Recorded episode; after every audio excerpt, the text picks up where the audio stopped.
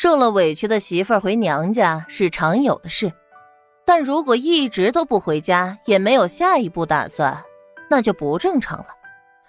刚开始，张家的太太老爷知道媳妇儿在外花钱，在铺子上买东西，非但没有不高兴，反而还松了一口气。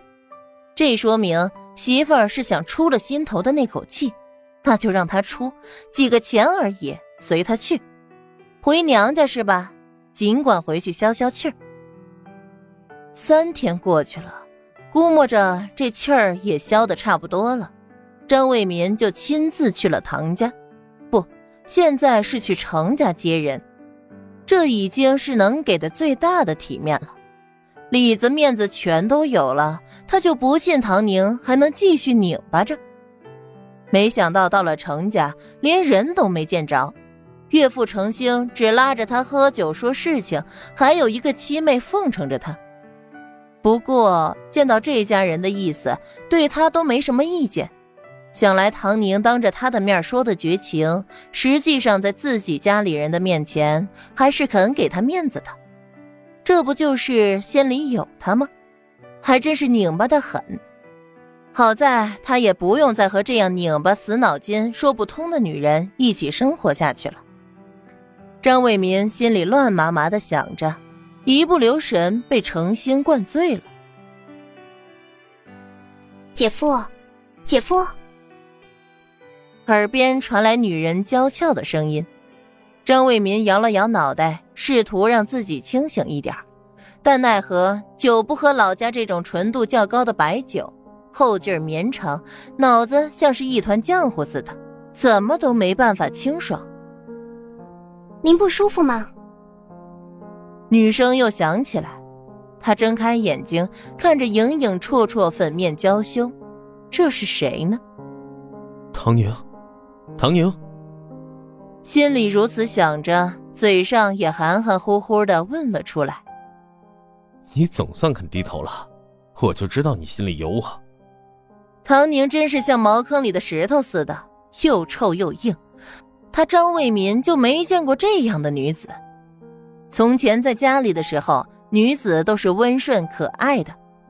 后来出国留学，那些女同学虽说张扬些，但那是另一种进步文明的气象。再者来说，人家有家世有学识，穿着打扮都十分华丽夺目，人家也有张扬的资本。可是他唐宁呢？明明一无所有，还能横着脖子跳起来指责他，实在是不知所谓，无知到了极点。他正自顾自的想着，一旁的程玉芬听见他嘴里喊着唐宁，还一副爱而不得的模样，一颗火热滚烫的心，活像是被泼了一盆冷水似的。他嘴里没再叫姐夫，而是主动伸手去搀扶他。你醉了，去歇着吧。他声音也不再娇柔，反而下意识的降低了音调，带着一些沉静。说出来之后，他才猛然觉着他在学唐宁。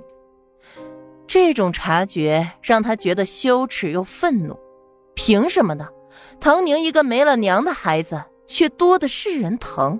他父母双全，却从来没有人为他自己真心的考虑。而且现在根本就不是唐家了，是他程家。可就是这样，唐宁能嫁给姐夫这样的人才，舒舒服服的做着张家的少奶奶。那可是张家，满城都有铺子。姐夫还是见过大世面的人才，长得好，人还和气，还留过洋，会说外国话。怎么什么好事都让唐宁给摊上了呢？他不服气。张卫民被人搀扶到房间内，醉醺醺的躺在床上，随手一扯，便把身旁的女子也带倒了。酒气扑面而来，想要爬起来的程玉芬顿时软了身子。这么一耽搁，就听见床上他心中梦寐以求的男人说：“唐宁，唐宁，你不是看不上我吗？你看不上我，是不是心里有了其他野男人？” 想要离开我们张家去逍遥快活，你死了这条心！我不放你走，我就是不放你走！我要让你这一生都守在我张家。他咬着牙念叨完，翻来覆去的不甘心，奈何不胜酒力，最终还是沉沉的睡了。程玉芬整个人都惊呆了，什么叫做唐宁看不上他？难道说唐宁不喜欢姐夫，还在外面有了相好？这个不知廉耻的贱人，那样好的日子都不要过，居然要甩开姐夫和外面的相好去过日子？他就知道，他不喜欢这贱人是有原因的。所有人都被唐宁那张装模作样的脸给骗了。这事儿要是告诉爹，爹肯定也不会再喜欢唐宁了。慢着，姐夫这么好，那既然唐宁不稀罕，那也别便宜了外人呢。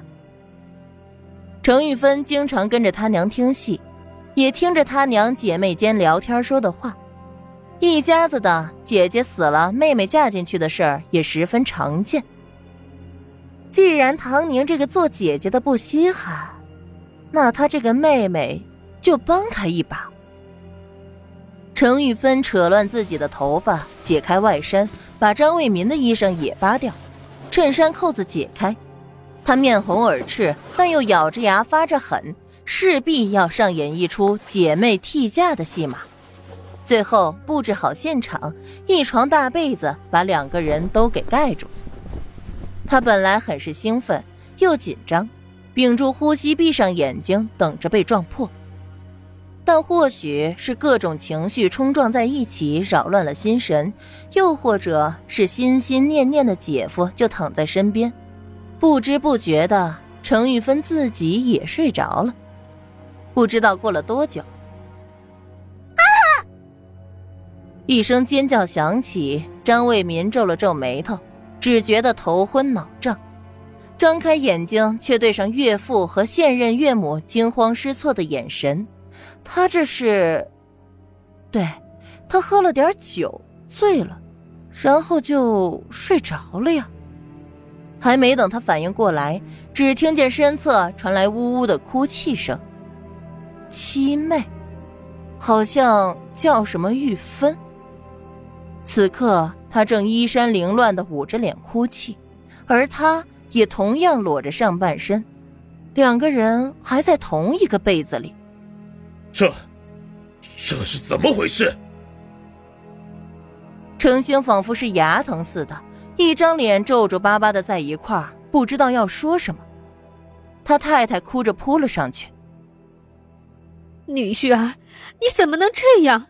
你妹妹今年才十四。”你酒后失德，做出这种事儿来，要逼死你妹妹吗？我看你一表人才，还有学问，怎么就做下这种糊涂事啊？可怜我的女儿，我捧在手心里疼的女儿，小小年纪就要受这种苦楚，命苦啊！我不是，我没有。玉芬，你说。张卫民这下明白怎么回事了。他是酒后失德，侵犯了程玉芬，他怎么一点印象都没有呢？奈何程玉芬只管捂着脸哭，呜呜咽咽的，一句话也说不出来。